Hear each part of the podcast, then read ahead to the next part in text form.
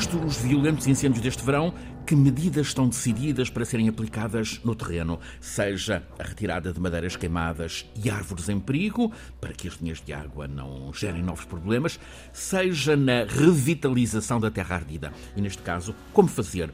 Estimular que seja a natureza a regenerar o bosque, a floresta, ou replantar com vegetação escolhida e adaptada à realidade das alterações climáticas. Encaixa nestas questões a lição sobre a experiência dos cinco anos de pós-trágicos incêndios de 2017. Os temas da floresta, também os da conservação da natureza e da biodiversidade, são assuntos principais nesta edição, 51 deste programa, A Escala do Clima, uma parceria entre a Escola Superior de Comunicação Social e a Rádio Pública. Somos sempre aqui conduzidos por Filipe Duarte Santos, professor catedrático da Faculdade de Ciências e presidente do CNADES, do Conselho Nacional de Ambiente e Desenvolvimento Sustentável. Ora, 22% do território continental português é área protegida. Há um parque nacional, o da Peneda Jerez, 13 parques naturais, 9 reservas naturais, duas áreas classificadas como paisagem protegida. Como está a proteção deste território terrestre, também marinho? É o que temos para analisar neste programa em que o professor Filipe Duarte Santos nos traz eh, como convidado o presidente do ICNF, Nuno Banza, ICNF, Instituto de Conservação da Natureza e das Florestas. Quer apresentá-lo, professor? Sim, tenho imenso gosto. O engenheiro Nuno Banza é engenheiro do ambiente pela Faculdade de Ciências e Tecnologia da Universidade Nova de Lisboa, tem um mestrado em ordenamento do território e planeamento ambiental.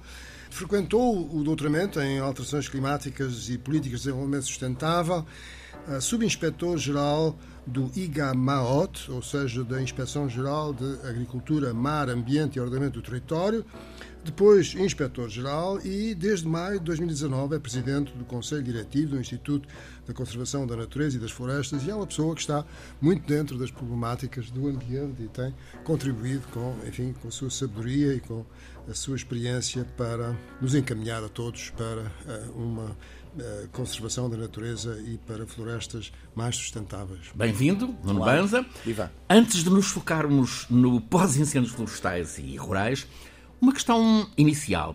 É presidente de um instituto que até há 10 anos tinha a designação de Instituto da Conservação da Natureza, também da Biodiversidade. Em 2012, há 10 anos, o ICN passou a ICNF. O F acrescenta as florestas. Sei que não é de esperar propriamente que o, que o presidente de um instituto como o ICNF questione a filosofia política do instituto que dirige. Seja como for, na sua condição de uh, especialista, a convivência da floresta e da conservação da natureza sob o mesmo teto é uma opção que lhe parece ideal? Eu diria que o ideal é que nós consigamos cumprir todos os nossos objetivos a que nos propomos de uma forma que nos deixe satisfeitos com isso.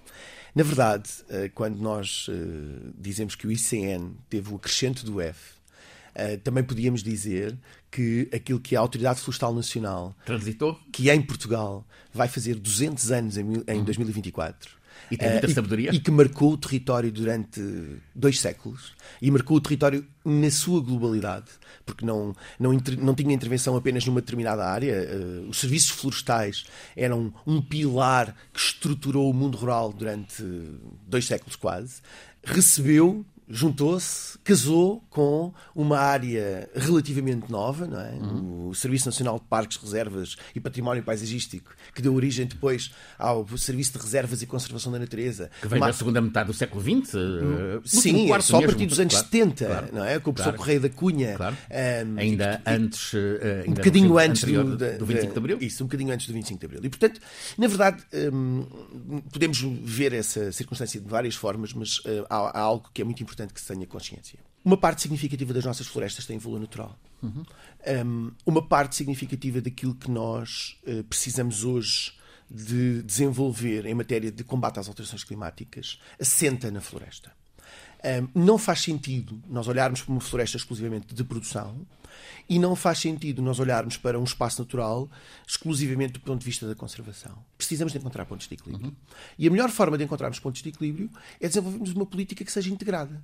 Uma política que tenha em consideração o valor económico da floresta, a oportunidade que ela cria do ponto de vista das alterações climáticas e, ao mesmo tempo, o grande potencial que a floresta portuguesa tem para ajudar este desafio de mantermos níveis de biodiversidade, níveis de conservação da natureza no nosso território, que não só façam com que nós não percamos valor, mas que possamos pelo menos conservar o valor que temos uhum. e apostar na sua melhoria. E, portanto, ter a conservação da natureza e ter a floresta em conjunto, se quisermos, era algo que de, que de alguma forma já acontecia. Nós apenas o que fizemos foi integrar, uhum. integrar, integrar as políticas. O professor Filipe Duarte Santos gosta desta harmonização entre uh, florestas e conservação da natureza? Bom, uh, a conservação da natureza é uma coisa mais abrangente, obviamente, mas as florestas têm uma importância enorme no que respeita à biodiversidade. Uh, são uh, um bioma que contém grande parte da biodiversidade, enfim, de, de um território, e, e, portanto, há uma ligação, enfim, estreita. Um, mas, co como disse, e aí estou, estou inteiramente de acordo, há também todo o aspecto que eh, provavelmente também iremos falar uh, de, de, do valor económico da floresta, não é? E, e isso tem uma importância muito grande para a sua sustentabilidade. Para fechar esta, esta zona inicial ICNF, quando fala com a tutela, que recursos é que faltam ao ICNF? Nós temos uma, temos uma permanente ligação à tutela, eh, mas temos, sobretudo, uma, uma permanente ligação ao território. Um, seria estranho que um presidente de um instituto público, uh, num país como Portugal, é? em que temos um conhecimento genérico de um conjunto de dificuldades que a administração pública enfrenta, seria estranho que eu dissesse que temos todos os recursos que precisamos. Mas, na verdade, nós, uh, mas, mas, para ser completamente honesto, e precisamos de o ser sempre, nós temos investido imenso nestes últimos três anos no Instituto. Nós contratámos uh, centenas de pessoas. Centenas de pessoas? Centenas de pessoas. Uhum. Para terem uma ideia, nós, nós entre técnicos superiores, uh, uh, assistentes técnicos, assistentes operacionais, vigilantes de natureza, um, a força de sapadores bombeiros florestais, nós... São muitos, é muito discutida a falta de vigilantes da natureza e... Eu, eu posso dar um número para perceberem. Nós há quatro anos atrás tínhamos cerca de 120 vigilantes de natureza. Hoje temos aproximadamente 200 quase que duplicámos o número de vigilantes de natureza. É claro que nós fizemos demais, claro. mas, mas este é o registro. E, portanto, eu não consigo dizer que estamos inexoravelmente condenados uh, pela falta de recursos. Não é verdade. Nós temos aumentado muito os nossos recursos. Agora, nós estamos a repor uma circunstância em que durante décadas perdemos valor, perdemos pessoas, perdemos capacidade de intervenção no território, perdemos a capacidade de tocar as pessoas tocar os territórios, tocar os operadores. E isso é algo que nós estamos novamente a ganhar outra vez. E, portanto, vamos fazer este caminho. Nos incêndios do verão discutiu-se muito a falta de pessoas, neste caso pessoas, por exemplo, do ICNF, eh, na floresta, dentro da floresta. Eh, nós precisamos de fazer uma separação, e eu preciso da vossa ajuda para, fazermos isso em conjunto. Nós precisamos de fazer uma separação entre o que é, que é a floresta e o que são os incêndios rurais. Uhum. Para ter uma ideia, Uh, nos incêndios, no incêndio da Serra da Estrela, que é um bom exemplo, não é? que foi o maior incêndio do, do, do país uh, este ano, com 28 mil hectares ardidos, dos quais 22 mil dentro do, do, Parque Natural, só cerca de metade da área que ardeu é que era floresta. Os outros 50% da área que ardeu não eram floresta. Zona eram, rural. Eram matos, uhum. eram zonas agrícolas, eram zonas uh, cultivadas, eram zonas de agricultura abandonada tinham imensas diversidades. E, portanto, nós precisamos, de, para percebermos um problema, não é? Aliás, para conseguirmos resolver um problema, temos que partir do pressuposto básico que é nós temos que perceber o problema que temos. E nós não temos um problema só de floresta. Não temos um problema só de incêndios florestais. Nós temos um problema de incêndios rurais. E temos, sobretudo, um problema de incêndios rurais por uma razão muito básica. Nós precisamos de gerir. Mato nossa... abandonado. Precisamos de gerir a nossa vegetação. E, portanto, precisamos de gerir dentro da floresta e precisamos de gerir fora da floresta. E o que é que falta para, para essa gestão da floresta? De gestão do, do mar. O problema, o problema dos incêndios rurais não é um problema simples. E nós precisamos de perceber isto. Até porque muita, já, já houve muitas, muitos exercícios diferentes que fazem com que muitas vezes nós tenhamos a tendência de agora é que é, agora é que é a solução, esta é que é a solução. Não vai haver nenhuma solução de varinha mágica que resolva os problemas do incêndio, dos incêndios rurais. Não vai haver. Porque os, os incêndios rurais têm origem em formas muito diversas. Mas depois, a circunstância da evolução dos incêndios condiciona o resultado. Nós temos sítios onde os incêndios começam por, de forma negligente, outros de forma criminosa, um, outros por uh, causas naturais. Mas a forma como o incêndio evolui é que vai condicionar tudo. Primeiro, se nós temos ou não capacidade de debelar no curto, no curto prazo. Há meia hora. aos tais 90 minutos. Bem. A questão é, eh, para terem uma ideia, o Instituto paga cerca de 500 equipas de sapadores florestais que estão espalhadas pelo país. São aproximadamente 2.500 homens que, durante a época crítica, fazem basicamente vigilância e primeira intervenção. E isto, por si só, é um dispositivo enorme espalhado pelo território. Mas ainda assim não chega. Estamos a falar de homens que, na época fria, fazem trabalhos de prevenção, uhum. limpam mato, abrem caminhos, cortam árvores, limpam aceiros uh, e garantem que há alguma. Fogo frio, não é? Isso, fazem fogo controlado, uhum. uh, para reduzir a carga combustível. Agora, nós temos extensíssimas áreas do nosso território completamente abandonadas, sem pessoas, sem gestão. E não podemos esquecer que a vegetação vai crescer. Nós temos, aliás, o, Filipe, o professor Filipe pode falar nisso com mais, mais propriedade que eu, mas nós temos invernos normalmente chuvosos, relativamente a menos, uh, e portanto temos grandes condições para a vegetação nascer e crescer, e depois temos verões secos e quentes, que vão fazer com que tudo aquilo que é aquele material vegetal vá secar. Vai definhar outra vez. E portanto, ele vai ser pasto fértil para os incêndios. E quando nós não temos gestão, quando nós temos grandes áreas abandonadas, seja na floresta, mas seja também nos terrenos agrícolas abandonados, seja nos matos, nas pastagens, nós na verdade temos um potencial enorme para ter incêndios. E portanto o que nós precisamos de saber, aliás, eh, há, um, um, amigo que, que costuma dizer muitas vezes que o problema não é se há ou não há incêndios, nós sabemos que vai haver incêndios, o problema é o que é que arde, o problema é se nós conseguimos que esses incêndios não, desses incêndios não se perca grande valor e que o incêndio ocorra numa altura em que ele reduz a carga combustível sem ter impacto. E, portanto, aquela velha máxima de Portugal sem fogos depende de todos, na verdade, não é possível. Nós, nós vivemos um ecossistema em que o fogo no mundo rural é um instrumento.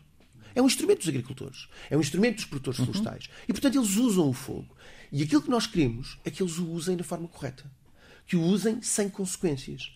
E, portanto, nós, na verdade, quando falamos de incêndios, estamos a falar de incêndios rurais. E precisamos de atalhar este problema nas suas diferentes dimensões. No facto de não termos pessoas a viver no mundo rural. Uhum. No facto de termos um problema, um problema de valor económico que não é só um problema de valor económico da floresta, também é um problema de valor económico da agricultura, também é um problema de valor económico das pastagens, da forma como nós olhamos do ponto de vista daquilo que é a distribuição da riqueza nessas diferentes atividades. E, portanto, nós o país precisa de resolver o problema dos incêndios resolvendo o problema do mundo rural. Proponho que nos foquemos em, em, em, duas áreas específicas. Uma da atualidade deste verão, Serra da Estrela e também a, a, a Mata de Leiria. Como estão as coisas na Estrela? Está a ser uh, recolhida a madeira ardida? A terra está a ser limpa para evitar uh, outros novos problemas? Vamos ver. Um, sim, nós estamos a fazer uma série de coisas na Serra da Estrela um, e coisas diferentes daquilo que, fazia, que fazíamos antes. Eu estava a ouvir o Filipe dar esta nota do esta nota em relação à área e há aqui uma, há aqui uma questão só que eu gostava de dar de, de deixar também como, como reflexão é que nós ainda contabilizamos toda a área ardida da mesma forma e nem toda a área ardida é má. Uhum. Um, por outro lado, aliás, sobretudo porque uma parte desta área ardida é área de fogo controlado. É área de fogo frio, como, como falávamos no início um, e que precisamos de, para renovar pastagens, para, para conseguir que um, não arda quando não deve e que para conseguir que não gere estas perdas enormes e estas áreas enormes depois ardidas, nós precisamos que o fogo controlado, que o fogo frio, que o fogo de gestão ocorra na, na, na altura certa. Um, e temos de trabalhar imenso nisso. E temos, vamos continuar a trabalhar, uh, porque de facto nós precisamos do fogo como um instrumento na altura certa. Um, na Serra da Estrela nós estamos a fazer um conjunto de coisas diferentes. Uh, tem mudado alguma coisa. Uh, as pessoas. A escala da floresta não é propriamente a escala das pessoas. E, portanto, nós não conseguimos, de uma noite para uma manhã, conseguir convencer ninguém que mudou muita coisa. Porque não é possível. A escala não é essa. Um, agora, fizemos uma série de coisas diferentes. Sobretudo, temos um novo sistema de gestão integrada de fogos rurais. O Decreto-Lei 82 de 2021, que apesar de tudo é mais, uma, é mais uma legislação, mas ela na verdade não é mais uma legislação. E um dos exemplos práticos uh, que eu posso dar já de um decreto-lei que fez agora no dia 13, um ano, foi o facto de nos permitir a nós, com o Fundo Ambiental e com a Agência Portuguesa do Ambiente, celebrar contratos-programa para a recuperação das áreas ardidas estamos a falar de uma coisa completamente diferente daquilo que acontecia antes. Para terem uma ideia, tirando nas áreas de responsabilidade do Estado, que, como sabem, são áreas uh, muito pequenas. É? O Estado diretamente tem apenas 3% da, da área florestal e muito pouco em termos de área total do ponto de vista do meio rural. E em conjunto com os baldios, onde, onde fazemos cogestão, não passamos dos 10, 15%. E, portanto, tudo o resto estamos a falar de áreas privadas. E, na generalidade da área privada que ardia, até aqui, aquilo que o país tinha, disponibilizava, que disponibilizava num apoio a 100%, uhum. eram uh, avisos no âmbito do Programa de Desenvolvimento Rural 2020 para a intervenção nas áreas ardidas.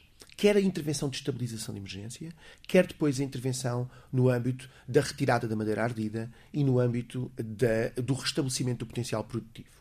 A partir do, do, do, do 82 2021, nós passámos a poder fazer uma coisa diferente, que é? que é a poder contratualizar diretamente, quer com autarquias, quer com entidades gestoras de zonas de caça, quer com entidades gestoras de baldios, quer com ONGs de ambiente, contratualizar ações de estabilização de emergência decorrentes daquilo que são os nossos relatórios de estabilização de emergência no curto prazo. E está a ser desenvolvido? E, portanto, para terem uma ideia, aquilo que antes do sistema de gestão integrada de fogos rurais durava, numa boa hipótese, entre seis meses a um ano, até conseguirmos ter as coisas orientadas para começarem a acontecer, nós, na sexta-feira passada, celebrámos 20 contratos de, de contratos de programa para ações de estabilização de emergência, com 26 zonas de caça, com oito uh, agrupamentos de baldios, com seis autarquias, uh, com federações uh, de, de, de, caça e pesca, com uma ONG, e estamos a trabalhar com outras para ter outro tipo de ações, e já temos os contratos de programa celebrados e, portanto, as ações vão para o terreno a partir de agora. De que forma é que vai ser a revitalização e, portanto, da terra queimada? Esta intervenção, que é uma intervenção de estabilização de emergência, vai fazer o quê? Vai retirar as madeiras queimadas dos sítios onde elas constituem risco para as pessoas e para os bens, vai estabilizar as ribeiras de maneira a uh, evitar os regimes torrenciais e evitar os grandes desequilíbrios que muitas vezes ocorrem. Manteigas já apanhou um susto este ano? Sim, sempre. No caso de Manteigas, o Samer tem uma, uma, particularidade muito própria, não é? Porque a própria fisiografia daquele, daquela bacia e a, até a própria ocupação claro. que existe lá em, do, do, ponto de vista, de, do ponto de vista de, da ocupação urbana não facilita o escoamento. Mas pronto, mas, mas sim, mas o Sameiro e, e outras que, que tivemos. Um, ações como estabilizar as, as, as, encostas, estabilizar os taludes das encostas, fazer pequenas barreiras, em, em, barreiras em material natural, usando a própria madeira queimada. A seguir, vamos fazer todo o restabelecimento do potencial produtivo. E quando fizermos o restabelecimento, o restabelecimento do potencial produtivo, que passa também, e as pessoas têm alguma dificuldade em perceber isto, mas passa também por retirar a madeira, queima, a madeira queimada, que é algo que no terreno público no espaço público, no espaço de gestão comunitária, nós conseguimos fazer em conjunto com os baldios, ou conseguimos fazer diretamente, mas que nos terrenos privados têm que ser os privados a fazer. E nós disponibilizamos avisos com apoios, muitas vezes a 100%, a fundo perdido, para que isso aconteça. Qual é a questão que temos normalmente? É que muitas vezes os privados nem sequer sabem onde é que são os seus terrenos. Muitas vezes não temos cadastro. Muitas vezes as pessoas não têm qualquer interesse no terreno. Como é que se resolve isto?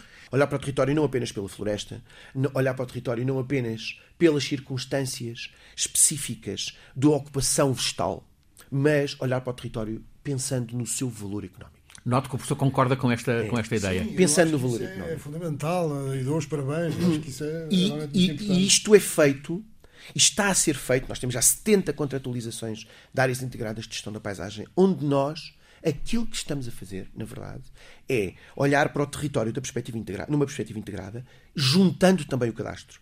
E, portanto, nós temos hoje um território com muitas dificuldades. E é partindo dessas dificuldades que nós estamos a agarrar nas áreas integradas de gestão da paisagem, a desenvolver operações integradas, a criar mosaicos, sabendo, em, eh, sabendo bem que há territórios onde vamos continuar a ter floresta, mas há territórios onde vamos, vamos precisar de ter outro tipo de atividade, como matos, como pastagens, como atividade agrícola. Digo-vos, até como áreas ocupadas, por exemplo, por produção de solar através de painéis uhum. fotovoltaicos, que podem criar uma descontinuidade na paisagem e podem permitir não só também atalhar este problema das alterações climáticas com eh, eh, recorrermos a fontes de energia renováveis, mas que ao mesmo tempo criam descontinuidades na paisagem, criam mosaicos. O mosaico não tem que ser apenas com atividade agrícola. Pode gerar rendimento de outras formas. E precisamos de partilhar esse rendimento entre todos. Que porção e... do território português é floresta? Neste momento, nós temos aí cerca de 30% com ocupação mista uh, florestal. 3 milhões uh, de hectares de floresta. Mas nestes 3 milhões de hectares de floresta temos muita coisa.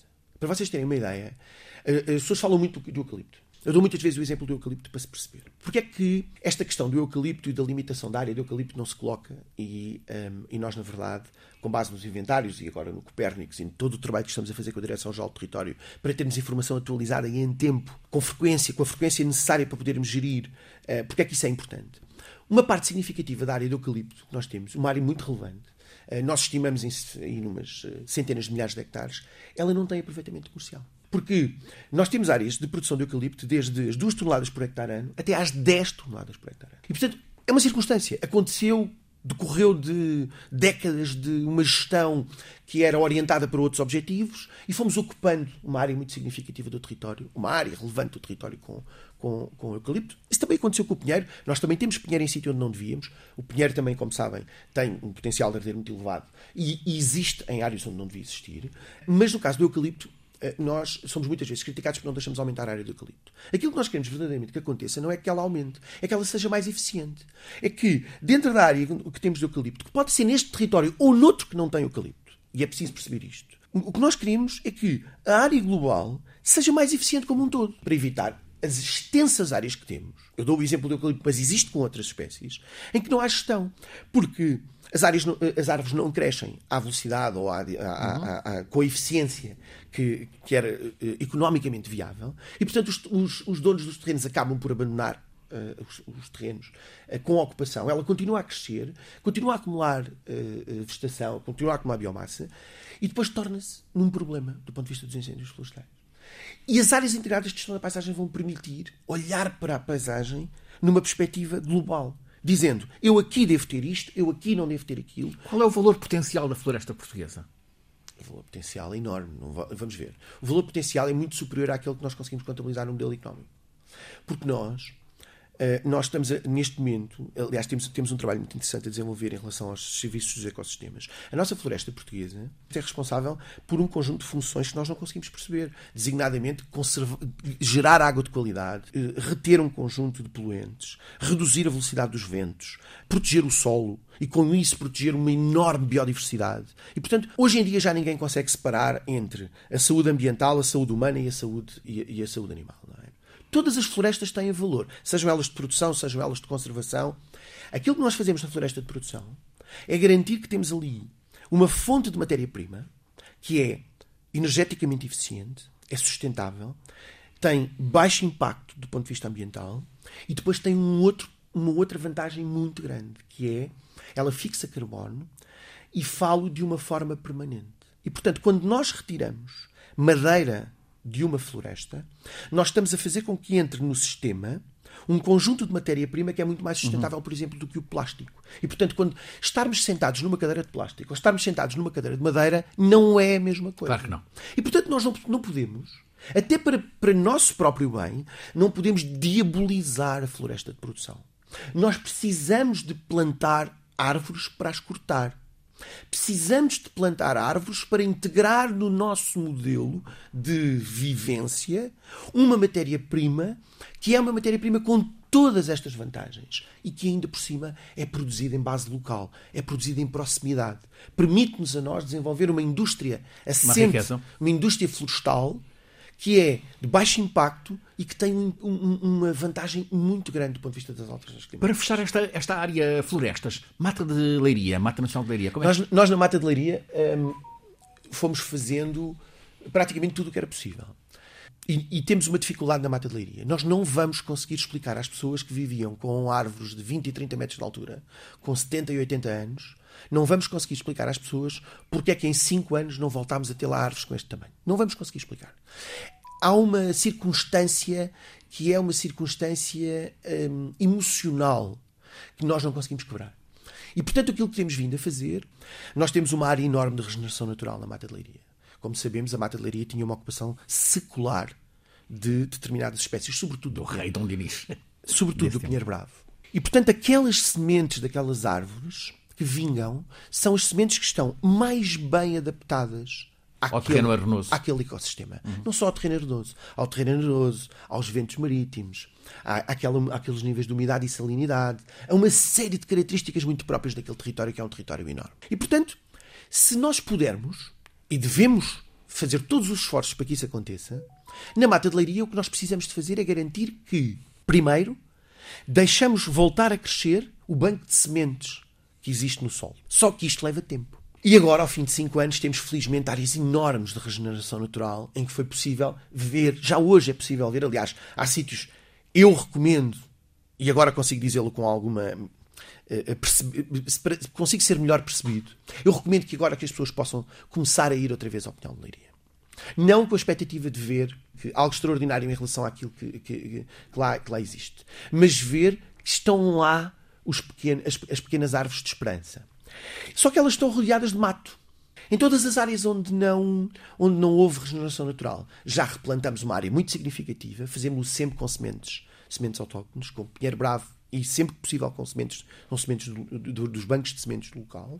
E ainda temos uma área para replantar, que vamos replantar, e sabemos que a replantação tem taxas de sucesso relativamente baixas e, portanto, vamos continuar a, repor as plantas que secam e vamos continuar a combater as, as exóticas invasoras. Vamos para uma outra área, que imagino seja uma área de orgulho do, do, do ICN e ICNF. A reintrodução do, eh, do lince ibérico. Um, acompanhei há 10 anos, uh, testemunhei o entusiasmo do então ministro Francisco Nunes Correia, a equipa, uma equipa do ICN, Lourdes Carvalho, Rodrigo Serra em Silves, no desenvolvimento do centro de reprodução do, do lince em Silves. Há dezenas e dezenas de, de linces que nasceram uh, nesse centro de reprodução. É uma zona de orgulho para o ICN. Eu acho que deve ser uma zona, sim, eu acho que deve ser uma, uma zona de orgulho para todo o país. E, e aí temos uma extraordinária ligação entre o N e o F, que é muito fácil de explicar.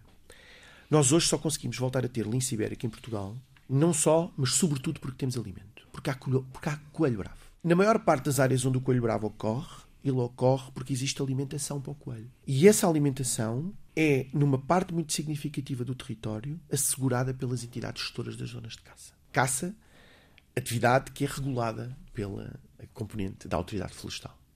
E, portanto, aquilo que nós fizemos, no caso do lince, foi verdadeiramente uma ação integrada. Teve toda a componente da conservação, os maiores cuidados. É uma parceria com a Espanha, precisamos dizer isso. Os primeiros linces que recebemos foram No espanhóis. Azebuche, né? Do ponto de vista da conservação, houve muito cuidado, houve muito empenho.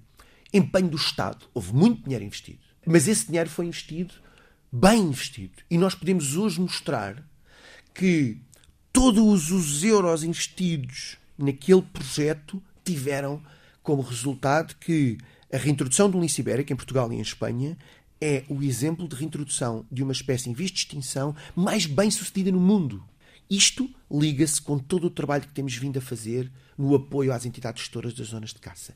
Muito para além das espécies singéticas. Quando nós financiamos, quando nós apoiamos campos de alimentação, quando apoiamos a plantação ou a sementeira de gramíneas e anuais de plantas que vão dar grãos, que vão, vão servir de alimento às espécies, elas não, não são só as espécies singéticas que se alimentam, são todas as espécies que se alimentam. E isso é determinante. E uma parte significativa do território no qual nós hoje temos gestão, temos pontos de água, temos alimento, temos proteção, é gerida por entidades gestoras de zonas de caça. O mar é uma prioridade nacional.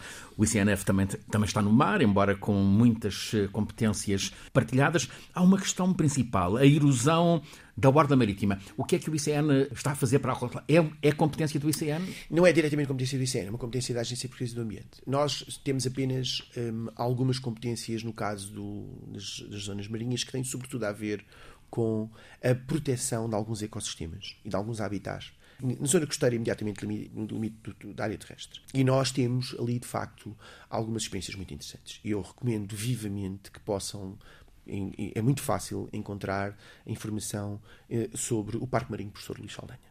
Uhum. O Parque Marinho Professor Luís Saldanha, o professor Luís Saldanha, um ilustre uh, investigador uh, uh, português que já não está entre nós, mas que deixou um legado enorme do ponto de vista de, da conservação da natureza nos, nos, espaços marinhos. O professor Luís Saldanha deixou um legado enorme e deixou, sobretudo, um, uma série de estudos muito aprofundados numa área territorial que vai ali cerca desde a zona da Praia da Figueirinha até dar a volta ao Cabo Especial. E o, o Parque Marinho professor Luís Saldanha é uma experiência extraordinária, porque é uma experiência que, tendo sido implementada quase 20 anos, depois de, muito, de décadas de estudos, foi altamente contestado. Havia muita informação sobre o Parque Marinho e havia muita informação, sobretudo, sobre a pressão que determinadas áreas tinham grande importância para a conservação, mas também para o equilíbrio daquele ecossistema, que estavam a ter fruto de uma sobrepesca, fruto de uma pressão, que não era só a pesca profissional, era a pesca lúdica, era uma, uma série de atividades que estavam a ter sobre aquele território. E foi muito difícil criar o Parque Marinho de e Saldanha. Foi muito foi difícil porque foi possível politicamente convencer os políticos de que era uma guerra que deveria ser travada, mas foi muito difícil porque as populações não tinham. Resistência das... Houve uma resistência enorme nas populações. Percebe-se uh, uh, porque uh, as pessoas sentem-se ameaçadas, não é? Portanto, aquilo que era supostamente a sua fonte de rendimento tinha ali uma ameaça direta. Mas ao fim destes anos. Tem hoje, base na, no Portinho da Rábida? o parque segue do Portinho, dá a volta pelo Cabo Especial Uh, e é uma faixa uh, de proteção na zona, na, na, zona costeira, imediatamente junto ao limite, ao limite marítimo, e que abrange uma série de habitats, umas pradarias marinhas, abrange um conjunto de áreas que têm uma enorme diversidade. São uns fundos não tão fundos que permitam que também a luz acabe por atravessar e por fazer uh, com que cresça um conjunto de plantas que geram depois um conjunto de habitats para uma enorme diversidade de peixes e outros, e outros animais marinhos. E aquilo que no início foi uma guerra duríssima para implementar aquela área marinha protegida, hoje é reconhecido por todos, desde logo pelos pescadores, que nas áreas onde é possível pescar há muito mais peixe, porque há zonas de refúgio. Nuno Banza, neste momento 22% do território português é área protegida.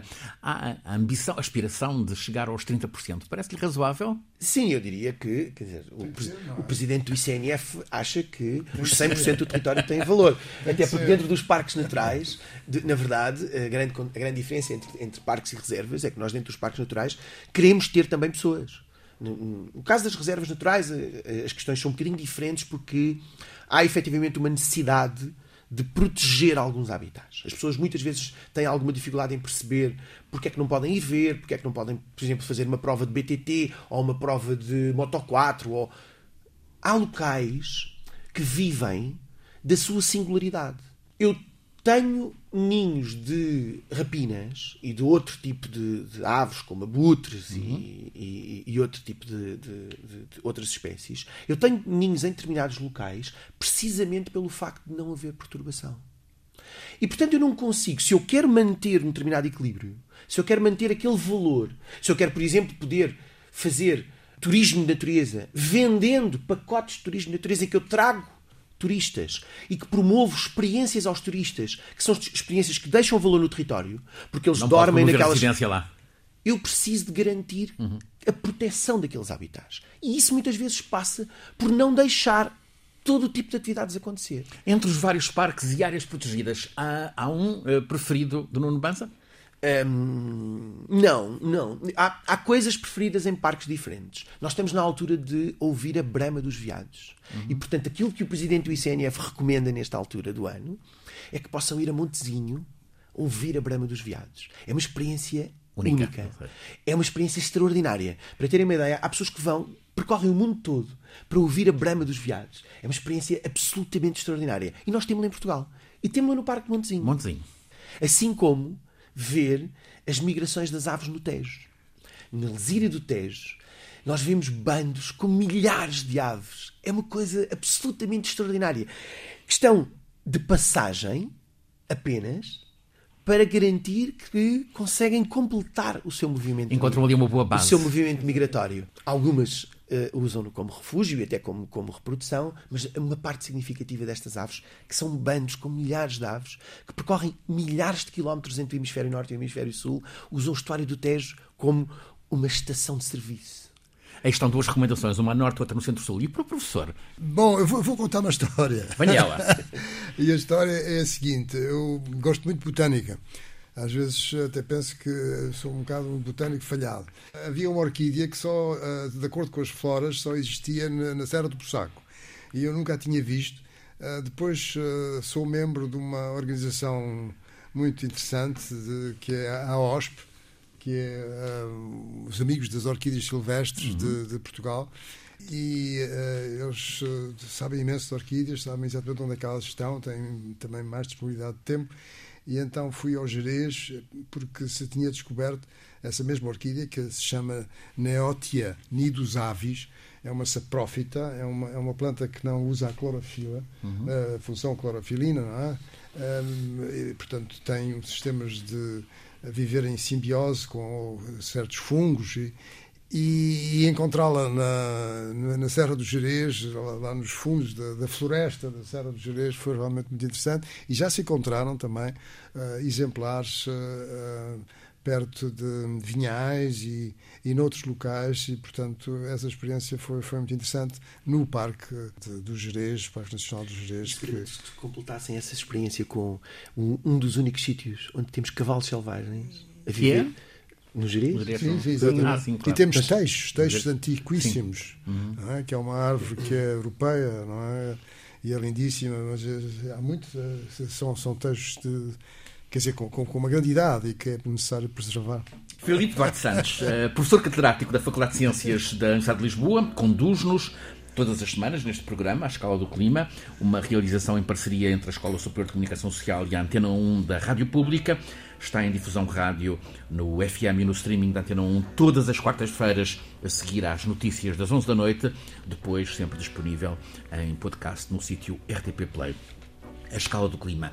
Este é o 51 episódio deste segundo ano. É um programa feito por Alice Vilaça, Nuno Portugal, Paulo Cavaco, Pedro Sousa, por mim, Francisco Sena Santos, sempre pelo professor Filipe Duarte Santos, que é o nosso condutor científico, e hoje como convidado Nuno Banza, presidente do ICNF.